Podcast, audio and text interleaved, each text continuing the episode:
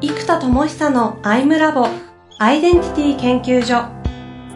私は何者なのかそれは人類にとっての永遠のテーマ。15年の歳月をかけ開発された統合された究極の私と出会える技術アイミング。不確実性の時代を生きる次世代リーダーのためにアイデンティティの本質について語り尽くします。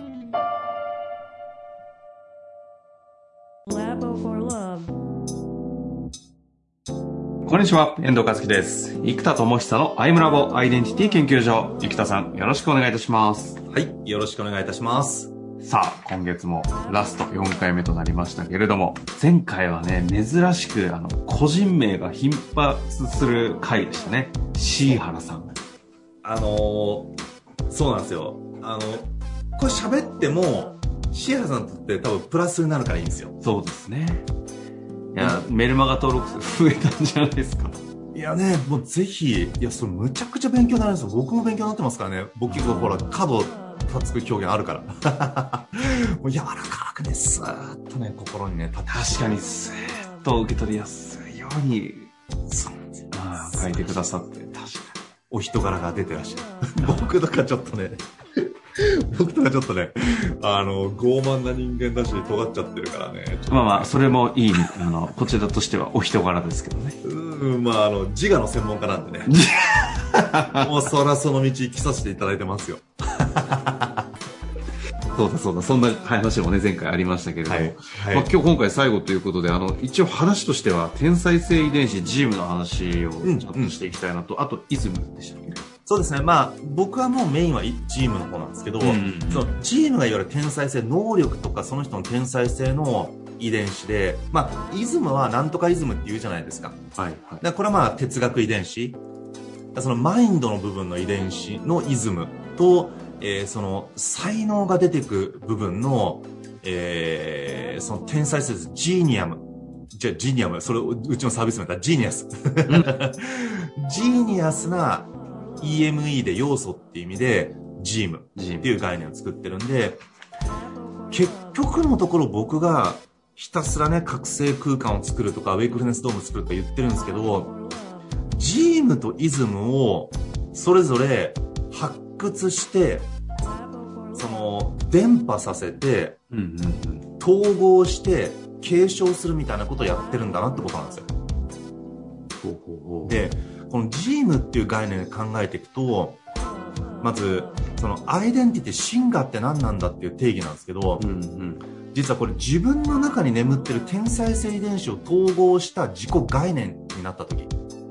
ちょっと難しい表現。ジームを統合した自己概念。自己概念が自己一致した究極のシンガーだって思えるものは、そこに自分のジームが統合されてるからなんですよ。僕だったら G ムは開発力とか解明力あたりなんですね。そうすると発明家ってアイデンティティは、この開発力っていうのが中心のアイデンティティじゃないですか。うんうん、だから進化だって思うんですよ。で、そこからウィズダムアーティストっていう風に自分のアイデンティティをシフトさせたのは、ウィズダムとそれをアートディレクションしてアート化する部分も、自分は作る才能はないかもしれないけど、コンセプトをディレクションする才能はあるんですよ。そのウィズダムをアート化するという才能が自分のジームだなと。だから、このマニアックなコンテンツを発明家だけだったら、なんだろうな、味気のない、もう、なんか愚直なデザインでもいいんですけども、やっぱそれを世の中に届く形とか、トークもちょっとなんか、なんつうかな、エンタメっぽいトークのしゃ、なんかキャラクター出すじゃないですか、僕。うんうんうん難しいことをネタにするとか。うん。でそういうちょっとエンタメ化するのってちょっとアートなんですよね、僕の中では。はいはいはい。なので、結局その二つが掛け算で自分という存在があるので、陰陽統合でいくと、ウィズダムっていうのがどっちかって陰のエネルギーなんですよ。で、陽のアート的なエネルギー、陽気とか。なので、その陰陽統合っていう意味で言うと、ウィズダムアーティストっていうのが、自分の中核、うん、だこれは自分の天才性をアイデンティティに統合したつまり天才性を統合した自己概念なんですよ、うんうんうん、だからそれぞれまずジームを特定したらいいんですよ。自分のジーム。一体それって何なんだと幼少期やもしくはご先祖様やご両親から引き継いでるものもあるんですよそのジームが一体何なのか。で天才性という認識。そうです。天才性遺伝子、うんうん、遺伝っていう場合もあるじゃないですか、うんうん。うん、身体能力がむちゃくちゃ高いとかって遺伝だったりするじゃないですか、はいはい、それも含めて本当に天才性遺伝子が究極何なんだっていうところですね。でそこを結局僕がやってるのはまず一人一人がそれを見つけて統合して自己概念に持ってこいと。これが進化なんですよ。だからインテグレーションでジームは諸刃の剣になってるんですよ本当にみんな。陰陽出てるんですよ。だから自分の中の陰陽を見ていただくとそれを統合すると実はジームになってるってパターンがあるんですね。うん諸刃の剣なんでジームは、うんうん、僕にとって自我っていうのは諸刃の剣じゃないですかつまり自我が強いから、あいつうぜえなとか言われたりするわけですよ。中高生の時だから。うんうんうん、あの、生田ってやつうざくねえと 絶対言われてるんですよ。もう自我強いから。もう自我が弱かったら話題にも上らないじゃないですか。ねえ、もう、だけどやっぱそこが強すぎてうまくいったらうまくいかなかったりずっと経験するんで、自我を消化させて、シンガだとかいうものになるわけじゃないですか。で、シンガ全開とか言ってるから、あ、もうあっち行っちゃったよねって誰も相手にしてくれないいい意味で。相手にされるから否定されるんですよ。相手にしてくれなかったら誰も否定してこないですよ。最高です。ということで、まあ、これ、シンガーですね。だから、ジームっていう概念が実はシンガーを表す要素に、ジームが統合されてるって概念が出てきたので、今までとシンガ、シンガとか自己統合、自己統合言ってたのは、目的はジームが統合された自己概念の形成。という意味でまず、ジームという概念がここにまず大きな大きな影響を及ぼしたというのがまず1個目ですね。で、もう1個がそれこそさっき言ってたこのシーハラさんの開発とかしてる時にも結局彼の究極のジームをこうやって構造化してコンセプティングして、まあ、研修にしたり書籍にしたりってことを一緒にこうずっとやってるわけですよ。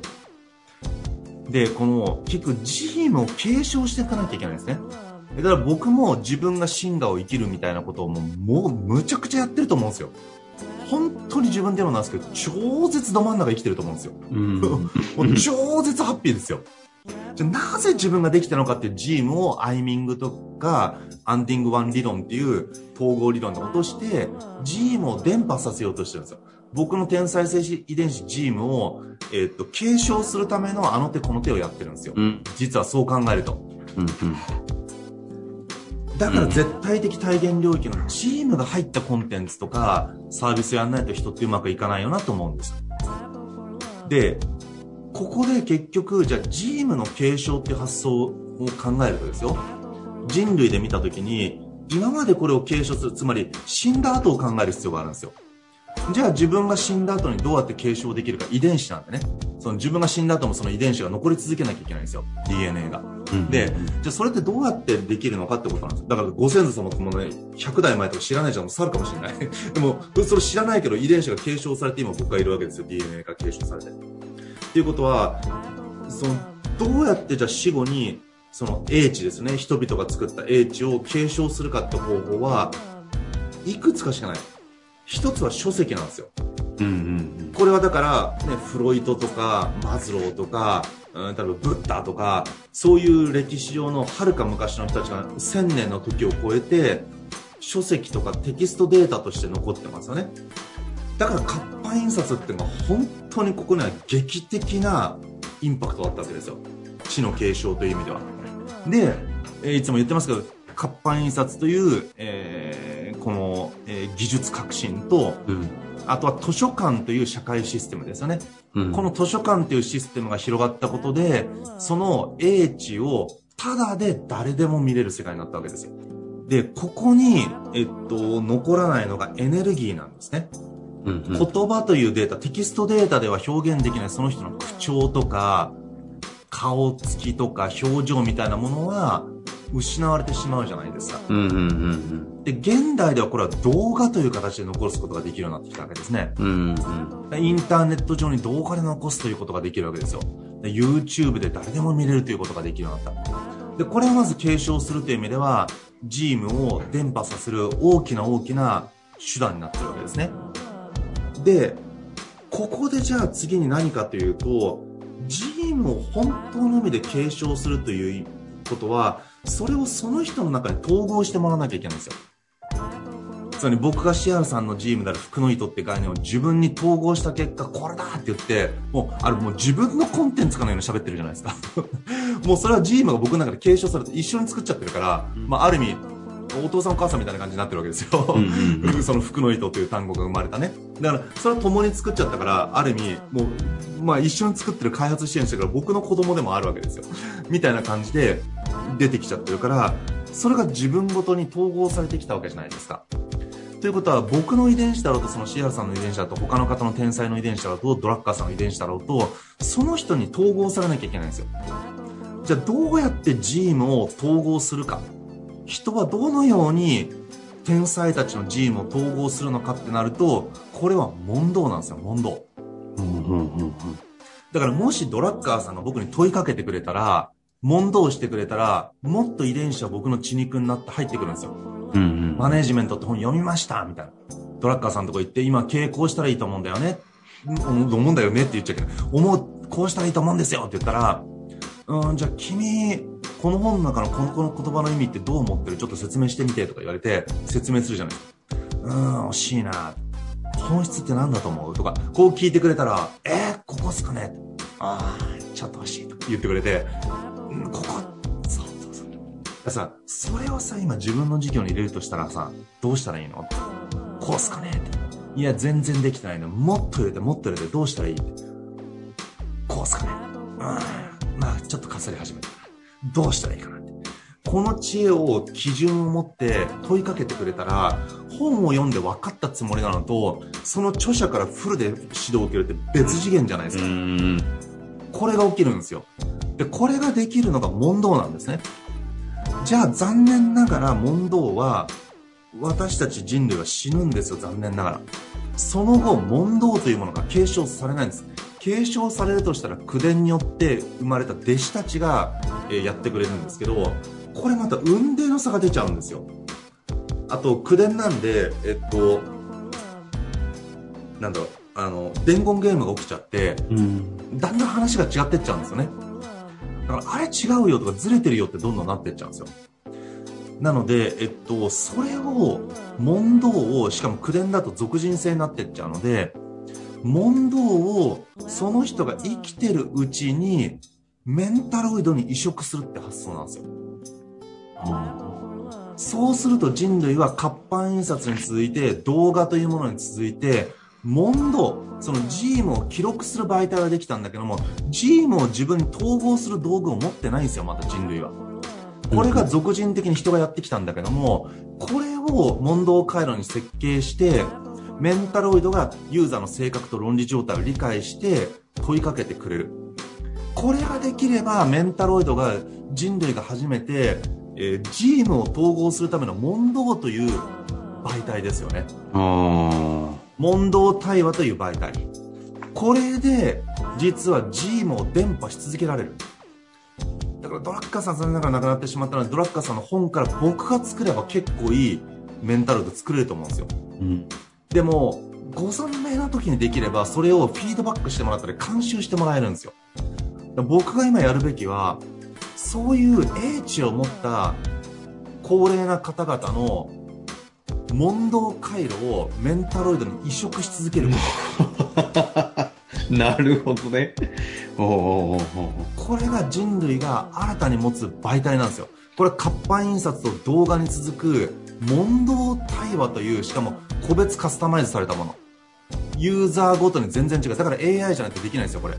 で動画とテキストっていうのは一般化されたえっと一つの形じゃないですかユーザーごとに変わんないんですよ、文字が。でも AI だからユーザーごとに変わってくるんですね。これが人間がその人と向き合うことでできてきたことなんですよ。でもそれを疑似的にではあるけれども、もちろんその人の完璧なものは移植不可能だけれども、でもかなり近いものを再現する。てか、普通再現ゼロじゃないですか。10%でも5%でも再現できうるものがメンタロイドなんですよ。うん、なんで、問答対話という、えー、媒体をこの世に生み出す。それによってジームとイズムを伝播させていくことが可能になるんですよ、人類は。だからやってることはこれだってことになりましたというお話です。はあ。チームとイズムを継承するための問答対話というメディアで天才性を人類に遺伝させていくためのことをやる。これってこのプロセスからメンタロイドが生まれたわけではないうんですね。最近整理してそうなりました。ああ。すごいですね。結局行き着くというか統合されていくんですね。で、だからこそやっぱりメンタロイドだっていうふうにどんどんどんどんフォーカスが定まっていくんですよ。こうやって理由付けができてきて。もともと問答回路って概念はあったんですけど、問答回路を通る電子ですよ、電子データ。どんなデータを流すんですかって電子が流れてるわけじゃないですか、あの電気が。でも、それは電子回路は電子の回路なんですけど、問答回路で何が流れてるかっていうと、ジームとイズムがこの回路を通じてインストールされていく。その IC チップみたいのを自分にバンと入れると、ドラッカーチップみたいなのが頭に入って、うん、問答回路が自分のものになれば思考回路になっちゃうんで、ドラッカー思考回路が入るんですよ。そのために問答しないと入んないんですよ。本を読んでも思考できないんですよ、みんな。だから、その問答回路をインストールするためには、思考回路レベルにしていくためには、問答が必要なんだけど、問答はその人が亡くなると、継承されないので、メンタロイドで継承する。ああ。というですね。なるほどね。知の資産の継承ですよね。そうです。だから知恵の流通革命だなって最近改めて思ってます。やろうとしてることは。ああ、知恵の流通革命ね。よく教育業界ほど流通のぶどまりが悪い業界はないっていう話を何回かどこかでしたことある、あるところ、ね、そうですよね、はい、ここがまさに、流通、知恵の流通革命の、だからメンタロイドフォーカスなんだっていうところが、いやいや、最後綺麗に落ちましたね。落ちましたね。だから英知をアートするんですよ。うん、図解して、問答回路に落として、だからそれを今までは自分のをまずやってきたんですけど、やっぱり世の中の天才性を持ってる人たちの今後作ってメンタロイド化するっていうのが僕の主の仕事になると思います。そうするとね、僕の人生で自分が直接手掛けられるって多分100人いないと思うんですよね。なんで本当にご縁のあったその天才たちの、あの英知をこう、問答回路と構造にして、まあ、図鑑にして、図鑑開いたらメンタロイドが QR コードで動くようにしてあるんですけど、そこで問答してくれるんですよ。しかもユーザーの性格と論理とかビジョンとかを理解してメンタロイドが対話してくれるんで、それを全部統合して、仕事の管理、時間管理までも全部やってくれるんですよね。なるほどね。いやー、ということで、今月はここまでで終わりたいと思いますが、なんか次回までに、なんか、いかがですか？せっかくですので。次回までにですね、とうとうちょっとチームを増強するタイミングかなっていう感じですかね。例のね。はい。ゲストで出ていただいてもいいんじゃないかぐらいの、ね。そうですね。どっかでちょっと出てもらいたいですね。はい。どうぞと聞いております。楽しみですが。ここに来て、一切人に関係性を閉ざしてたはずの生田さんに、求心力で、とんでもない人間たちが集まってきているという実態もね、ある気がしておりますんで、そのあたりとかも、ちょっと偶言としてね、話してきたら面白いかもしれないですね。はい。ということで、今日のところ終わりたいと思います。生田さん、ありがとうございました。はい。皆さんありがとうございます。思いっきりお楽しみください。